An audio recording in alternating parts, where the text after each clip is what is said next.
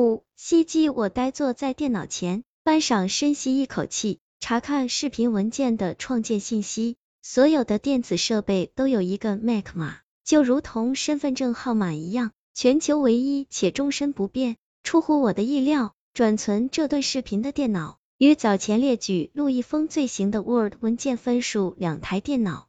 不过现在这个住址是我临时租借的，只有这次的委托人知道。我颇费了一番周折，用了一天一夜时间才获悉，这两台电脑的付款人都是陈氏企业。与此同时，我发现陈氏企业的律师替吴曼飞办理取保候审后，他一直受刑警监视，这就证明真凶并没有如他所言向警察指认我。第二天一早，我假扮晨跑的路人，途经吴曼飞家，透过落地玻璃。我看到他和陈斌正在客厅说话，他们似乎起了争执。他轻声握住陈斌的手腕，像是在哀求他。突然，陈斌一把推开他，他跌坐在沙发上，低头哭了起来。我知道警察就在附近，不敢停留。半个小时后，当我折返乌曼菲家的时候，一辆火红色的敞篷跑车映入眼帘，陈斌正坐在驾驶座上抽烟。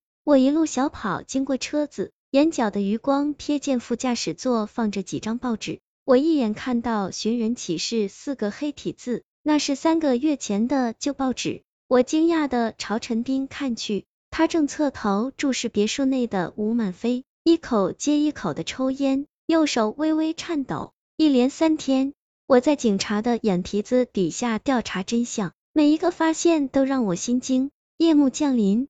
我再次打扮成清洁工，尾随吴曼飞进入律师楼。远远的，我看到律师摇头叹息，吴曼飞则耷拉着脑袋。我知道，律师正在告诉他，他毒害陆一峰一案有完整的证据链，检察院可能会指控他与陆一峰合谋杀害她的丈夫。半小时后，我隐身后楼梯，当吴曼飞几乎与我擦肩而过的瞬间，我猛地转身。一手捂住他的嘴巴，另一只手用匕首抵住了他的后腰，道：“别出声，跟我走。”乌曼飞没有惊呼，轻轻挣扎了两下，低声说：“原来不是他改变了主意，而是你来迟了。”我没有解释，推开了安全门。你想把我推下楼，伪装成自杀？乌曼飞轻笑。我松开手，无言的审视他。是你？乌曼飞认出了我，低声问：“他还好吗？”我知道他问的是张大山，